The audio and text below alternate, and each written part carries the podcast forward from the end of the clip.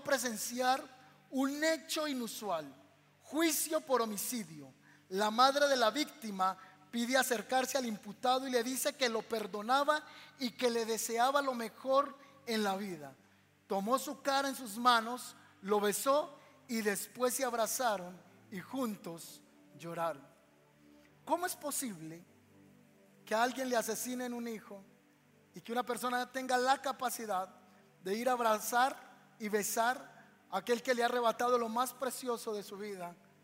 Y que un padre puede estar de acuerdo con eso y tiene mayor comprensión que puedo tener yo porque no tengo hijos naturales, pero un hijo es lo más estimado para un padre. Y ir a perdonar a quien que le ha arrebatado la felicidad es algo tremendo. En la línea de la serie de los dones del Espíritu Santo, hoy quiero hablar acerca de bien por mal y específicamente quiero hablar de la benignidad. Esta mujer fue misericordiosa, fue benigna con alguien que no se merecía recibir gracia, recibir misericordia. Benignidad. Vamos a aprender esta mañana acerca de la benignidad en el nombre de Jesús. La definición de benignidad es la capacidad de favorecer a todos, incluyendo a los ingratos y a los malos. Y la benignidad es favorecer a todos, incluyendo a los ingratos y a los malos. Eso es benignidad. Es ser misericordioso con todos. De hecho, etimológicamente esta palabra significa algo que es concebido o creado para el bien.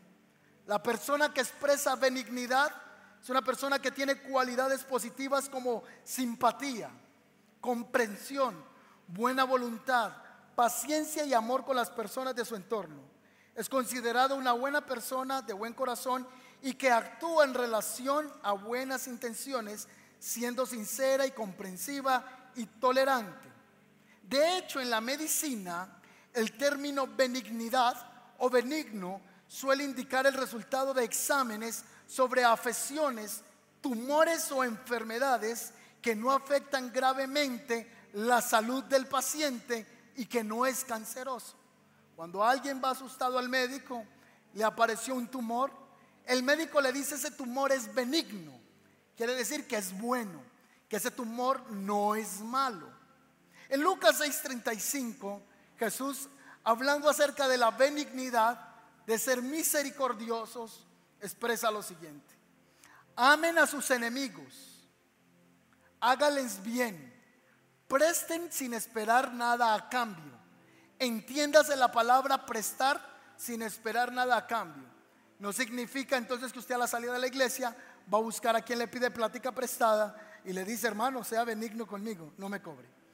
El concepto profundamente allí es Prestar sin esperar es hagan el bien sin la expectativa de recibir algo. Entonces su recompensa en el cielo será grande y serán comportados o estarán comportándose como es digno, como hijos del Altísimo. Pues Él es bondadoso con todos. Él es bondadoso con los que son desagradecidos y perversos. Él es benigno, Él es bueno, misericordioso con aquellos que son malos, con aquellos que son perversos, con aquellos que son desagradecidos. ¿Ha tenido usted que tener misericordia con alguien? ¿Alguien le ha hecho algo fuerte que usted dice a este difícilmente lo perdono? A este difícilmente logro tenerle misericordia porque ha traspasado la confianza, ha, traspasado mi corazón. Jesús dice, amen a sus enemigos. ¿Qué tan fácil predicar desde esta tarima y decir que amen a los enemigos. Cuando uno tiene que encarar una vivencia de expresar amor a alguien que le ha hecho uno daño. Hablarlo es muy fácil, pero vivirlo es un reto tremendo. En Génesis 37 hay una historia de un hombre al que no trataron de manera misericordiosa, a un hombre con el que no fueron benignos con él, y es José. Para los que conocen la historia, ya concluyeron en su mente hacia dónde vamos. Pero para aquellos que es primera vez que escuchan esta historia, que está relatada en Génesis 37, 38, 39, 40, 41 y aún 42 creo, vamos a encontrar que la historia de él nos muestra a alguien que fue gravemente herido. Por cuestiones de agilidad mental, yo no puedo darle lectura a todo el pasaje, pero sí voy a hacer los enunciados principales de lo que ocurre con este hombre llamado José. Este personaje central que vamos a ver, su nombre significa Jehová agregará. Es hijo de Jacob o de Israel. Es un niño que aparece aquí en este pasaje de 17 años de edad. Trabajaba apacentando las ovejas de su padre juntamente con sus hermanos. Se vale tomar nota en el blog de notas del celular o en algo más. Así que este joven tiene 17 años, trabaja apacentando las ovejas de su padre con sus hermanos y era el informante de la mala conducta de sus padres. Es como el hermano menor que anda poniendo queja por todo. Él andaba siempre buscando poner la queja de lo que estaban haciendo los hermanos mayores. Pero dice la Biblia que Jacob, Israel, lo amaba más que a todos sus hermanos y que el papá le dio una túnica de colores. Préstenme la atención. El papá le regaló una túnica preciosa de colores.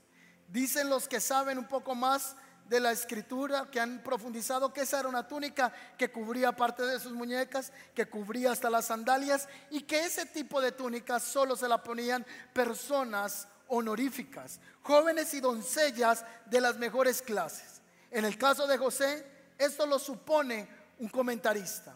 Era símbolo de la primogenitura que había perdido Rubén y que le había sido traspasada a él. Si en verdad la túnica que tenía José indicaba la primogenitura, esto haría que sus hermanos le tuvieran gran celo. La túnica representaba la primogenitura. ¿Qué es la primogenitura?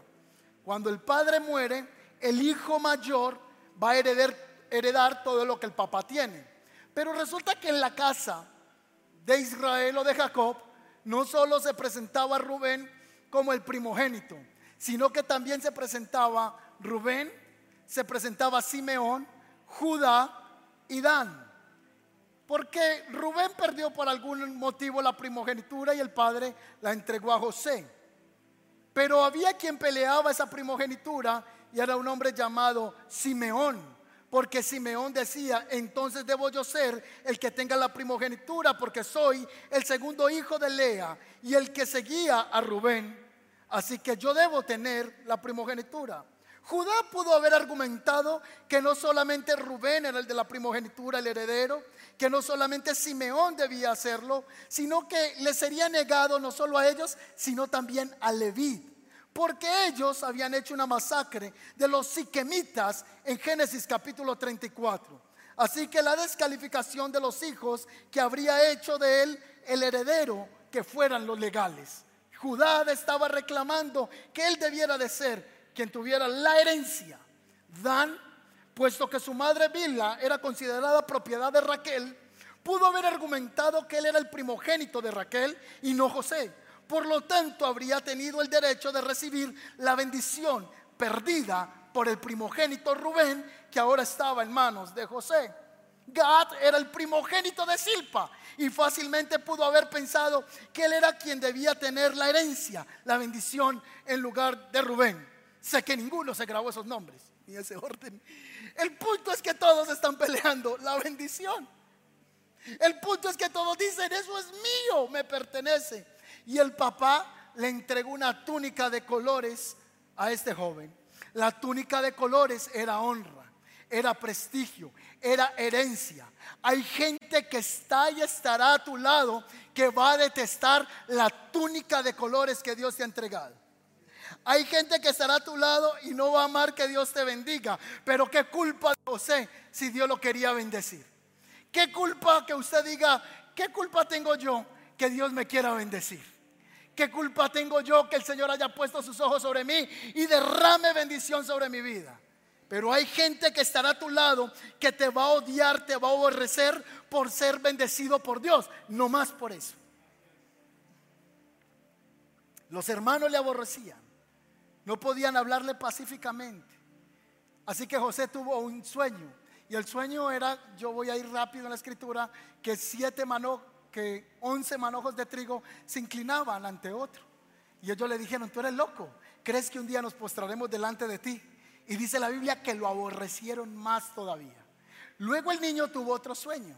Y el sueño era que las estrellas y la luna y el sol se inclinaban ante él. Y el papá le dijo, tú estás loco. Cree que tus hermanos y nosotros vendremos a inclinarnos delante de ti. Y los hermanos lo envidiaban más. Cuando uno tiene bendición de Dios y cuando tiene sueños, el que no tiene sueños te va a odiar. El que no sabe cómo soñar y tener bendición de Dios va a odiar a aquellos que tienen un sueño dado por Dios. Los hermanos lo aborrecían a él porque era un soñador. Uno a veces le dice a la gente que es muy importante contar los sueños que uno tiene, pero uno tiene que saber a quién le cuenta los sueños. Uno tiene que saber a quién le cuenta los proyectos. Muchas veces usted fue a contarle un sueño, un proyecto a una persona y en vez de alegrarse, se amargó. Otro dice, ¿y por qué él sí tiene y por qué yo no? ¿Y por qué él sí está siendo bendecida o por qué ella tiene esto? Esta semana me pareció curioso, se lo mostré a mi, a mi esposa, le dije, amor, mira este comentario.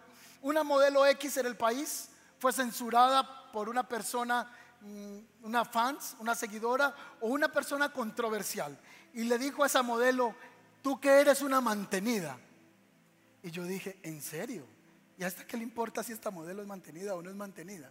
Hay gente que estará a tu lado y te va a envidiar lo que Dios ha puesto sobre ti. Hay capas de bendición de colores que van a ser puestos en esta mañana. Hay cosas que Dios va a poner en tu vida, escúcheme, pero va a haber gente que no te va a querer por salir adelante. Si usted creía que había gente que lo amaba por sus logros, hay gente que lo va a detestar por sus alcances. Hay gente que no va a soportar que usted sea bendecido por el Señor. Pero qué culpa de José que Dios lo quería bendecir. ¿Qué culpa de usted que Dios lo quiere bendecir? Que la gracia y el favor del Señor están sobre su vida. Así que en una ocasión los hermanos se fueron a apacentar las ovejas. Y el papá mandó al muchacho y le dijo, llévele comida a los hermanitos. Y me cuenta qué están haciendo. Y se fue el niño caminando.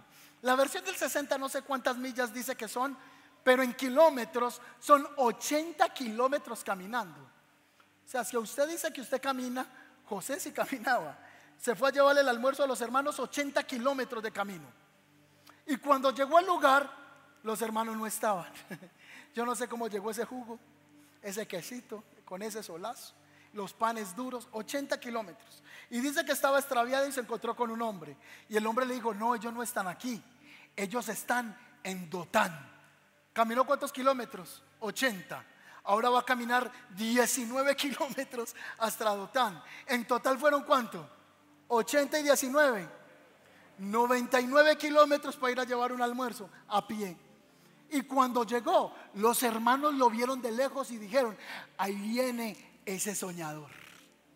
Hay gente que no va a soportar que usted tenga proyectos y que usted avance. Hay gente que no va a soportar que usted siempre esté hablando de progreso porque ellos no progresan. Así que lo vieron de lejos y dijeron, metámoslo en una cisterna y vamos a ver qué pasa con ese sueño. Así que lo que quiere Satanás es derribar el sueño de una persona. Los propios hermanos, a veces la gente que va a hacer oposición, ni siquiera la gente que no te conoce, sino la gente de la misma casa. ¿Sabía usted que hay hermanos que pueden ser más envidiosos que una persona de fuera de la casa? ¿Sabía usted que hay familias, tías, primos, sobrinos que están cerca a ti y detestan lo que tú haces? O lo que no sé si les ha pasado. Yo sé que eso pasa en otros países, pasa en otros lugares, pero hay gente que va a hacerte estorbo y no de afuera, será de la misma casa. Y dice la escritura que los hermanos los odiaban, lo odiaban, no lo querían. ¿Tienes un hermano que te odia? ¿Tienes una hermana que no disfruta que avances? Tiene gente que siempre te está criticando, pues así le pasó a este joven. Así que tienen una gran idea y es que le arrebatan la capa de colores al niño. ¿Cuántos años tiene José? 17. Es el consentido del papá, es el consentido de la casa y tiene esa capa y dice la Biblia que lo desnudaron. Por favor, ayúdenme con la imaginación. O sea, los propios hermanos desnudaron al hermanito de 17 años siendo todos mayores. Le tenían envidia, perdóneme la expresión, bueno, no lo voy a decir, estos señores adultos no lo respetaron si era el niño de la casa, deberían protegerlo, lo desnudaron. Por favor, ponga la imaginación en ese contexto. Él está llorando. O sea, José no está, ay, me quitaron la capa, qué alegría. El niño está llorando. Y le dice, no, me hagan eso. No, aquí no está el papá para que te defienda. Aquí no está quien te puede defender, tú que eres el consentido. El niño está con lágrimas, pero a ninguno le está importando. Ni a Simeón, ni a Judá, ni a Adán, porque lo envidiaban y comenzaron a desprenderle la ropa. En la primera ocasión que vemos en la escritura que David, que José es despojado de sus ropas. Hay gente que te va a despojar de la honra y no sé si le ha pasado. Hay gente que no le va a doler, yo no sé por qué esta palabra, porque estamos en la serie de los dones y todo, la benignidad. Hay gente que no le importa quitarle las vestiduras a otro y dejarlo desnudo con tal de tener su fin propio, de quitarle la honra a una persona. A veces por la envidia, a veces porque no hemos alcanzado las cosas, hablamos más de otro, pero es un tema de envidia. Es un tema de que como yo no lo he alcanzado, no lo logré, entonces tengo que destruir a aquel que lo ha logrado. Eso le pasó a José. Le quitaron la honra. Hay gente que no le importa quitarle la honra a nadie. Así que luego lo meten en una cisterna. Cuando está en la cisterna el niño está desnudo, está llorando, sus ojos están rojos, por favor ayúdeme. Y uno dice, con hermanos así, ¿para qué enemigos? Tienen al niño desnudo y uno de los hermanos tiene una gran idea y ese hermano es Judá. Y Judá dice, tengo una gran idea, ahí vienen los ismaelitas, vendámoslo. Con hermanos así, ¿para qué enemigos? Y cogieron y sacaron al niño y lo vendieron por esclavo. Otra vez vaya con la imaginación, no me vendas, por favor, Rubén, haz algo. Judá, no me vendas, Dan, haz algo. Ninguno se compadeció de ellos. No tenían un corazón misericordioso. No tenían un corazón benevolente. No le importaba el dolor de su propio hermano. Hay gente que va a detestar la bendición de Dios sobre ti.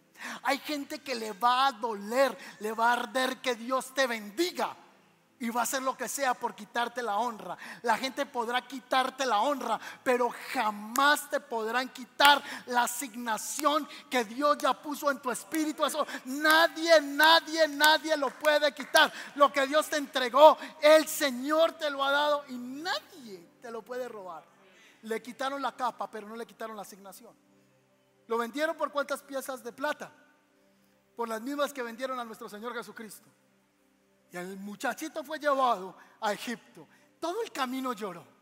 Era la primera vez que está desnudo, con hambre, sudando, no tiene el abrazo del papá, no tiene las comodidades de la casa, es un niño de 17 años. Va llorando, ¿por qué mis hermanos me hicieron esto? Experimentó el rechazo, experimentó la burla y a veces el dolor más grande viene de la gente que más cerca está de nosotros. Y tú dices, pero ¿por qué lo hizo Judá? ¿Por qué lo hizo Simeón? ¿Por qué lo hizo Rubén? Si ellos me conocen, pero lo detestaban por tener un sueño. Ten cuidado a quién le cuentas tus proyectos. Ten cuidado a quién le cuentas tus sueños. Por eso cuando le cuentas algo a alguien te dice, ¿y tú quién se cree este? ¿Y este quién se cree? ¿Cómo lo va a lograr si no lo he logrado yo? Ten cuidado quién es tu amiga. Ten cuidado quién es el amigo, el que tú le abres el corazón y le muestras todo. Porque hay gente que tiene el corazón dañado en envidia y quisiera vernos mal. ¿Estamos conmigo?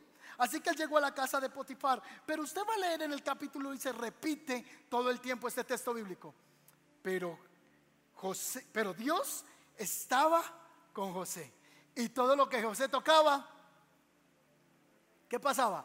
Prosperaba. Y todo lo que José tocaba, prosperaba. No importa tus enemigos, Está seguro de que Dios esté contigo. Y donde quiera que Dios esté contigo, Él saldrá delante de ti, va a pelear tus batallas en el nombre de Jesús. No importa lo que el diablo quiera arrancarte, asegúrate que Dios esté de tu lado. Si estás en el desierto, pero Dios está contigo, tranquilo que el Señor te va a llevar en victoria. El niño llegó a ese lugar, lo vendieron a un hombre llamado Potifar. Él era el que le cuidaba algunas áreas al faraón. Era eunuco tenía una esposa y lo trajo como administrador. Pero este hombre vio que todo lo que este muchachito tocaba, los negocios prosperaban, prosperaban. Es que la prosperidad, la bendición, las puertas abiertas, no es porque uno sea inteligente, es porque la gracia del Señor. Es que usted dice, es que esto es mi Dios. Es que lo que yo tengo y las puertas que se me abren es porque Dios está conmigo. Y es que usted tiene una túnica de colores que habla de la gracia, habla del favor del Señor sobre su vida. Y Él estaba allí sin la túnica física, pero físicamente tenía el favor del Señor. Así que la tradición dice que Potifar tenía una esposa que se llamaba Zuleika. Y Zuleika era una mujer virtuosa entre todas las mujeres de la época. Pero Zuleika, siendo una mujer virtuosa, ese dominio propio le duró hasta que conoció a José y dijo, ay, qué bombonzote, qué bombonazo. Y esa mujer comenzó a ser dominada por las pasiones cuando vio a José. Así que dice la tradición que una vez Zuleika reunió más de 400 mujeres, las más hermosas de Egipto, para hacer una cena y pidió que viniera José a servirles. Y cuando José entró, dicen que todas las mujeres hicieron una expresión al mismo tiempo. ¡Ay! Si parece un ángel. O sea, el tipo era bonito. El tipo tenía gracia, el tipo tenía el favor de Dios. Y esta mujer estaba desesperada. Dice la Biblia que cada día le presionaba y le decía, está conmigo, está conmigo, vení que Potifar no está, venga que no es para eso. Y todos los días. Todos los días le instaba al muchacho. Y el muchacho decía, yo no puedo estar contigo. Así que un día Potifar se fue de viaje y Zuleika preparó que todo se diera en ese momento. Así que como el muchacho no le respondía, lo tomó a la fuerza. Primera vez fue despojada de la honra. Esta es la segunda vez que él es despojado de las ropas. Ahora va a ser despojado de su propia intimidado de su área sexual, el diablo lo quería atacar. Lo estaba despojando del área moral. Porque dice la Biblia que ella lo cogió a la fuerza y él le decía, no puedo hacer esto contigo. Y tiene tres razones de no hacerlo. ¿Cómo voy a pecar contra Dios? ¿Cómo voy a ser deshonesto con el jefe que me ha dado trabajo? ¿Y cómo voy a acostarme contigo si eres la mujer de mi jefe? Y dice la escritura que él salió corriendo. Mire bien la Biblia. El tipo salió así el tipo salió desnudo. Porque ella comenzó a gritar y dijo, me va a violar José. desgraciada esta Zuleika. Me va a violar, me va a violar. Cuando llegaron, ella tenía la ropa de José en la mano, la túnica.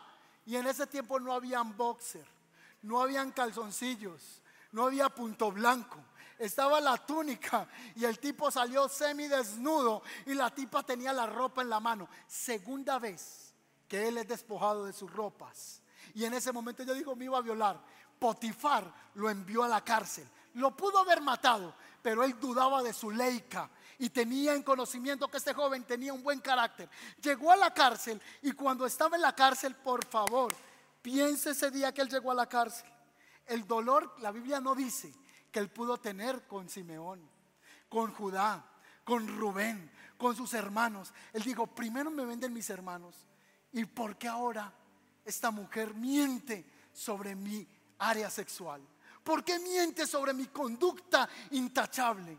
¿Y por qué Potifar no ha creído a mi voz y ahora estoy en la cárcel? ¿Cuántas veces nos hacemos esas preguntas y decimos, ¿por qué me pasan cosas malas si estoy tratando de hacer lo bueno? ¿Por qué entre más esfuerzo en servir a Dios como que las cosas no funcionan? Y quizás no estaba pasando por la mente de José en la cárcel cuando está en la cárcel, conoce dos hombres. Y vuelve y se repite el texto bíblico. Y prosperaba José porque Dios estaba con él aún en la cárcel. No importa en el contexto que tú estés, lo que Dios te entregó, nadie, lleves esto en la mente, nadie, nadie se lo puede quitar. Han quitado tu honra, han hablado mal de ti, nadie te va a quitar lo que Dios te entregó. Asegúrate que Dios esté contigo, aún en la cárcel. Y cuando estaba en la cárcel comenzó a prosperar. Y un día dos hombres tuvieron el sueño, el príncipe o el principal de los coperos y el principal de los panaderos. Uno tuvo un sueño y fue y se lo contó a José y él le dijo, mira, la revelación de ese sueño es que en tres días vas a salir de acá y vas a servir otra vez el vino al rey. Recuerde que los reyes en la antigüedad tenían un maestresala, alguien que probaba el vino antes que el faraón o el rey lo tomara, porque si estaba envenenado, el que moría era el que lo probaba primero. Entonces él volvió a servirle la copa al rey. Y el segundo que era el panadero, la interpretación fue, en tres días vas a salir, pero te van a ahorcar. Así que José le dijo al que salió a servir el vino, acuérdate de mí cuando estés en la presencia del rey. Habla por mí para yo salir de acá, que estoy de manera injusta en este lugar. Y pasaron dos años y se olvidó de él. Él tenía razones para estar amargado con los hermanos por lo que le hicieron. Tenía razones para estar amargado con su leica. Tenía razones para estar amargado con Potifar. Tenía razones ahora para estar amargado con un hombre que le ayudó y que ahora lo ha olvidado. ¿Ha ayudado usted a una persona y esa persona ha sido ingrata con usted? Piense en alguien que usted le ayudó, le invirtió tiempo, dinero y habla mal de usted. Le ha quitado la honra, ha despedazado su imagen frente a alguien. Y usted dice, pero ¿cómo es posible que yo ayude a esta persona y ahora me ha hecho daño? ¿Sabe que todos hemos tenido y tendremos en la historia de la vida personas que se atraviesan y que van a tener esas características? O quizá usted sea el que ha ocasionado ese dolor. O quizá yo soy el que ha ocasionado ese dolor. Así que ah, tiempo después, Faraón tiene un sueño. Recuerde que el sueño es que hay siete vacas, siete vacas gordas, siete vacas flacas. Y ahí está el, copero y dice, hay alguien que le puede interpretar el sueño. La historia dice que él le interpreta el sueño siete años de abundancia, siete años de hambre. Va delante del rey y él le dice, tú ahora vas a ser el que me manejes todo lo que yo tengo en el palacio. Y pasó a ser el hombre más importante en Egipto, pasó a ser el hombre de más poder sobre todo el imperio de Egipto. Dios lo estaba él honrando. Recuerde que la palabra dice, yo honro a los que me honran y tengo por poco a los que me menosprecian. No importa cuánta gente te haya hecho daño, cuánta gente haya hablado mal de ti, cuántos te hayan tumbado en los negocios, cuánta gente se ha burlado de ti o se te ha puesto en el camino. Hay uno que está en el cielo, que es tu bendición y él hará que tú llegues donde debes llegar. Ahora, ¿por qué estamos hablando de José? Porque hasta este momento el corazón de él ha pasado por situaciones difíciles desde los 17 años hasta los 30 años que llegó al palacio del rey. Ahora es el hombre más poderoso. Y en ese momento comenzó a almacenar trigo, almacenar trigo por siete años. Y dice que prosperó Egipto en manos de José. Se repite otra vez. Nadie es tu prosperidad, mi amado. Tú no dependes de la empresa, tú dependes de Dios. Tú no dependes del hijo que te da, tú dependes de Dios. Parece chistoso decirlo, pero es así. Dios es el que toca a alguien, Dios es el que hace que tú conozcas a alguien, que conoce a alguien, que conoce a alguien, que sea la respuesta y la bendición para tu vida. Porque la túnica, la bendición, la primogenitura te la dio el Señor. Tú eres un bendito, un bendecido de Dios y donde tus manos estén, tus manos van a prosperar porque el Señor está contigo. ¿Alguien puede decir a eso amén esta mañana? Hay que creerlo.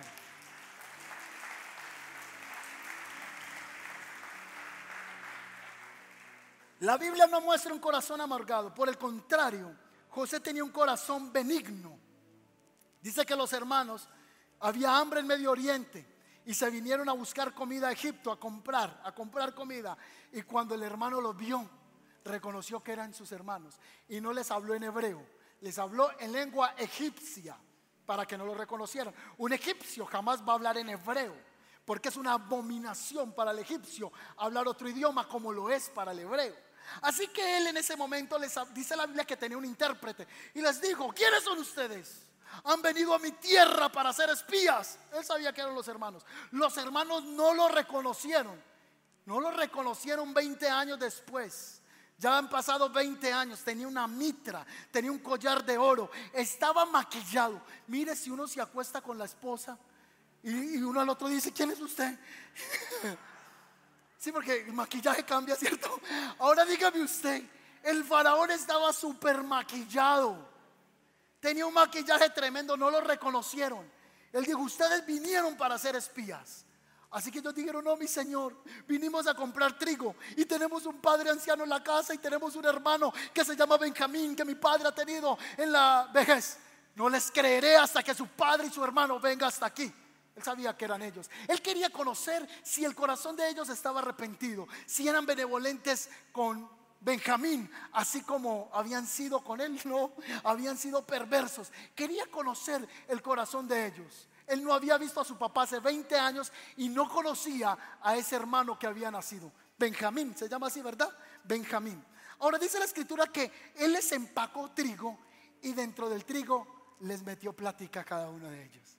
Y cuando llegaron a la casa y vaciaron el trigo, encontraron que había dinero.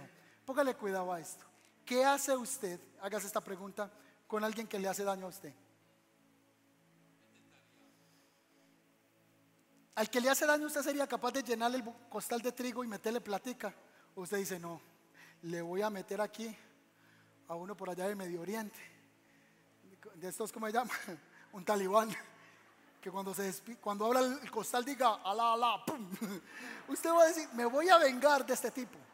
Pero José ha pasado 20 años de amargura y devolvió a los hermanos con dinero.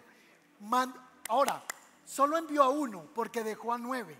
A los tres días, él fue benevolente y dijo, listo, solo se va a quedar uno conmigo y el resto váyase para la casa y dejó a Simeón. Quizás Simeón fue el que hizo más fuerza en que lo vendieran. Quizá dejó a Simeón como prueba de que ellos tendrían que volver a comprar trigo y traer a Benjamín. Ahora dice la escritura que cuando ellos volvieron, encontraron a su hermano en casa y él los llevó a la casa, les mandó a preparar un corderito y conoció a su hermanito Benjamín que no había conocido. Y a su hermano le sirvió cinco veces o cinco porciones más que a los demás. El cinco en la Biblia habla de la gracia. El cinco habla de benevolencia. El cinco habla de misericordia. ¿Cómo somos nosotros con los que nos han hecho mal? Yo he sido malo. Usted también ha sido mala. ¿Cómo somos con los que nos hieren?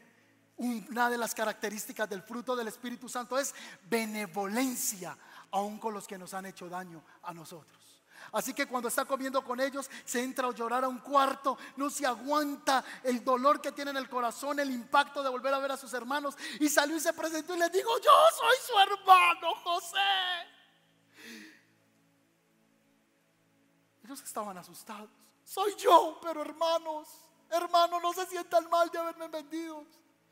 Amigo, amigo, no se sientan mal de haberme vendido. Todo Dios lo hizo para bien. Y se tiró al cuello de los hermanos y los besó. Qué increíble. ¿Qué haría usted que tenga una hermana que la venda para prostitución? Que usted se vea con ella a los 20 años y que usted le diga, hermana, esto fue para bien. Conocimos a alguien ahorita en las vacaciones, se va a hacer una película que se va a rodar en Estados Unidos, va a ser financiada por gente muy adinerada ya y estaba hablando con algunos de los actores que van a estar en la película. Nos contaron que una mujer a los nueve años fue abusada sexualmente por su papá hasta los 12 años de edad. A los 12 años de edad ya no aguantó más el abuso sexual y se fue como indigente a las calles. La niña estuvo comiendo en la calle, durmiendo en la calle. Cuando cumplió la edad de 17, 18 años, conoció el que era su príncipe azul, el que le prometió que la haría feliz. Este hombre era de los carteles de Sinaloa y se la llevó a una de las fronteras y por 20 años la prostituyó. Y usted dirá, ¿cómo la prostituyó? Ella podía irse. En ese tiempo la obligaba por medio de, de forzarla y de violación, le engendró tres hijos. Y cuando tuvo el primero le dijo, si te sales de la prostitución lo mato. Y por 20 años la manipuló, que si ella dejaba de prostituirse, él mataría a uno de sus hijos. Esta mujer hoy día ya anda rescatando mujeres, ayudándolas a salir de la prostitución y ha perdonado a este hombre que le ha hecho esto. ¿Qué haríamos nosotros? ¿Qué hacemos nosotros cuando nos hablan mal de un hijo? ¿Qué hacemos nosotros cuando una persona no responde a nuestras expectativas? Y la Biblia dice, amen a sus enemigos. ¿Será que usted está esperando el momento para vengarse de alguien? Dice que José mandó a sus hermanos con dinero y luego los mandó a traer, les lavó los pies, les dio agua, le dio de comer a sus asnos y mandó alimento para la casa. Soy José, vive mi padre todavía. Y ellos se quedaron asustados. Por favor, les digo. Y ellos se acercaron y volvieron a decirle, yo soy José. Y el Señor permitió todo esto para que ustedes fueran preservados en la vida. El hambre que les ha azotado la tierra estos años quedará exprimido, quedará terminado, porque yo seré provisión para ustedes. Y besó a sus hermanos y comenzaron a hablar con él. A cada uno le dio ropa nueva y a Benjamín le dio cinco vestidos nuevos y le dio 300 piezas de plata. ¿Cómo nosotros tratamos al que habla mal de nosotros? ¿Le tiene usted envidia a alguien? ¿Le da usted ira que otro prospere? ¿Le da usted ira ingresar alguna vez y ver que otro Dios lo está bendiciendo? Y usted dice, ¿por qué no a mí? O alguien te tiene gran envidia. El punto aquí es, a partir de hoy vamos a ser benevolentes con aquellos que nos han hecho daño. ¿Por qué? Porque tenemos que aprender lo del Señor Jesucristo. Jesús fue benévolo con el ladrón en la cruz. Acuérdate de mí cuando estés en el paraíso. Y él le dijo, ¡Ah! Hoy mismo, hoy mismo estarás conmigo en el paraíso. Fue benévolo con él. Jesús fue benévolo con la adúltera. ¿Eres misericordioso con el pecador? Ah, no, es que mire ese como es de pecador.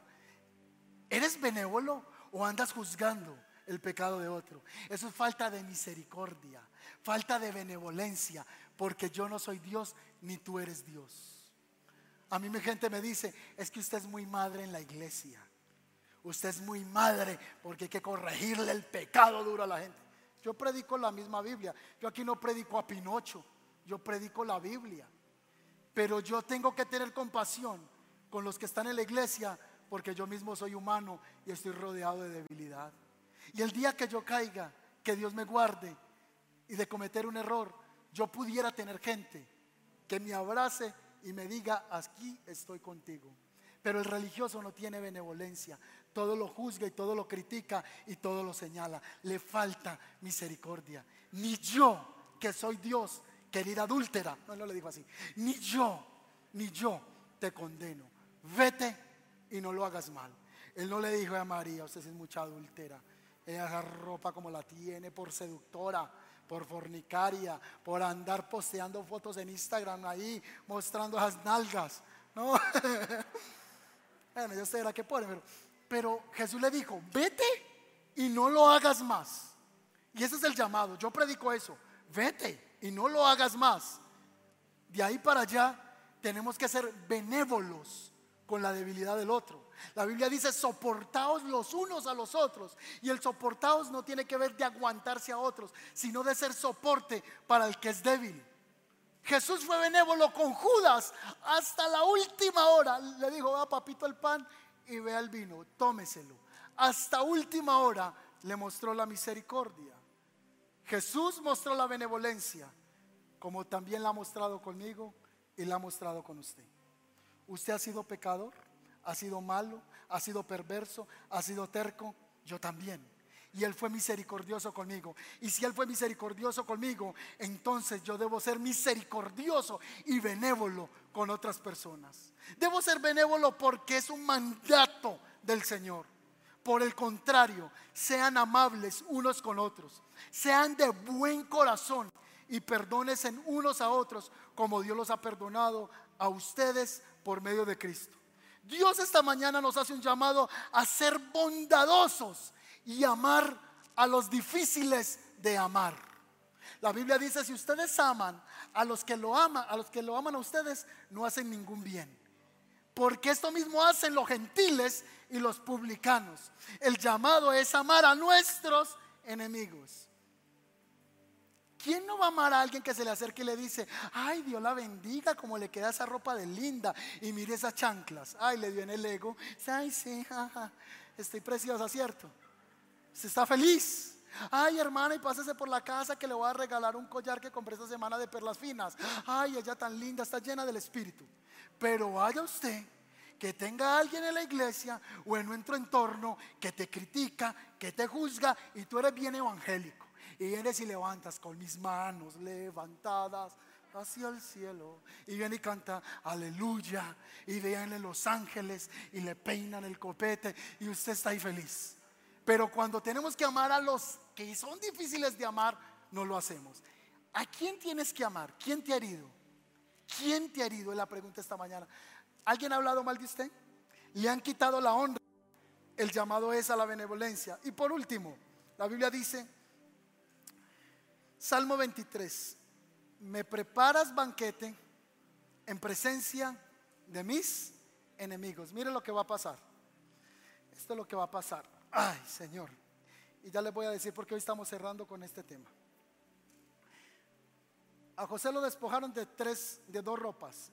La ropa de la honra en el área de la moralidad, de la sexualidad, pero luego fue vestido de honra. Ojo pues a esto. Fue vestido de honra. ¿Cuándo fue vestido de honra? Ahí están las neuronas. ¿Dónde, dónde, dónde, dónde?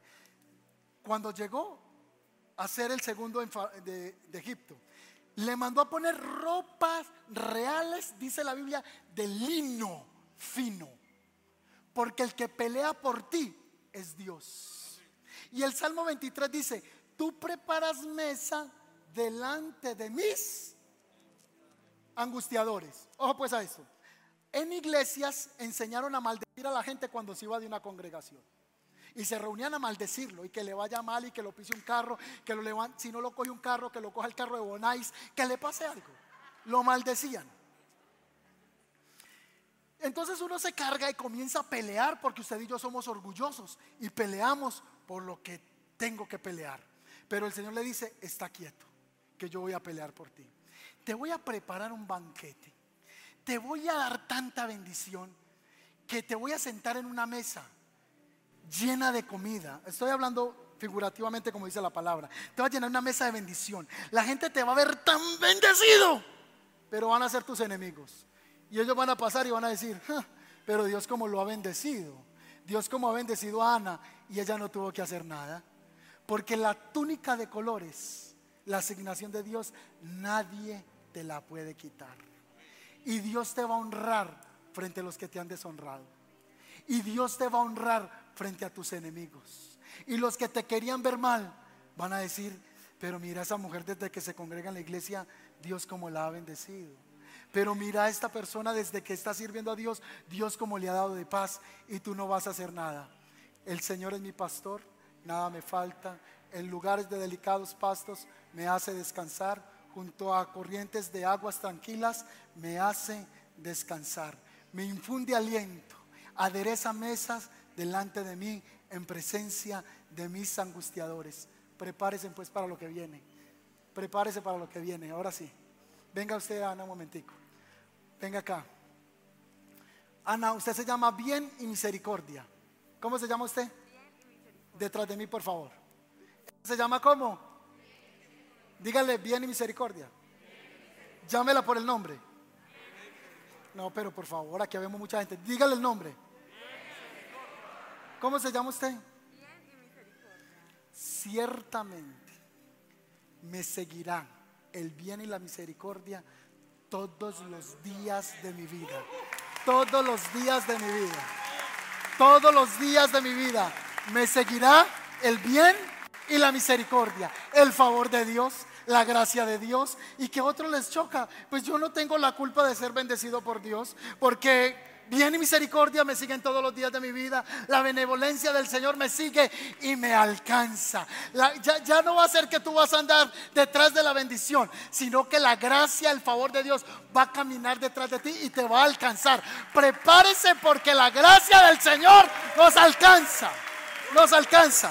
Nos alcanza. ¿Por qué esta palabra?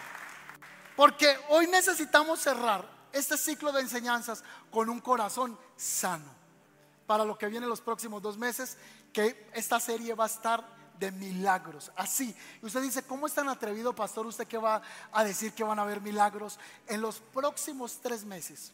Con la palabra que va a comenzar a desatarse. Y aprovecho a hacerle un reto a los líderes, mentores de Grupo Conexión que están aquí, en presencia de toda la iglesia. No falten Ningún domingo de aquí hacia allá. Y los miércoles también hay culto. Porque vamos a provocar la presencia de Dios. Hablen con sus discípulos. Yo voy a llamar a cada mentor uno por uno. Le voy a contar que el Señor nos ha hablado, que vamos a hacer los próximos dos meses. Y viene un desatar de milagros sobre la iglesia. Pero primero el corazoncito como sano para que el bien y la misericordia nos acompañe donde quiera que nos movamos. Y usted se mueve para allá y el bien y la misericordia lo lleva. Y usted se mueve para otro lugar y el bien y la misericordia lo sigue. Y usted se mueve hacia una esquina y la gracia del Señor. Y el enemigo dice, ah, pero ¿por qué? Y usted dice, yo no tengo la culpa de servir a un Dios que está en los cielos y que es el que me abre las puertas de bendición. Póngase sobre sus pies y vamos a darle gracias al Señor. Vamos. Da un aplauso al Señor, aplauda, aplauda, aplauda la presencia de Dios. Aplauda la presencia de Dios. Aplauda la presencia de Dios. Aplauda la presencia de Dios. Vamos, vamos. Aplauda la presencia de Dios. El bien, la misericordia. Vamos, vamos. Aplauda la gracia y el favor de Dios sobre usted. Aplauda el bien y la misericordia. Me alcanza el favor me alcanza la gracia, me alcanza el Dios que yo sirvo. La gracia y el favor de Dios estarán conmigo todos los días de mi vida. ¿Cuántos dicen amén a eso?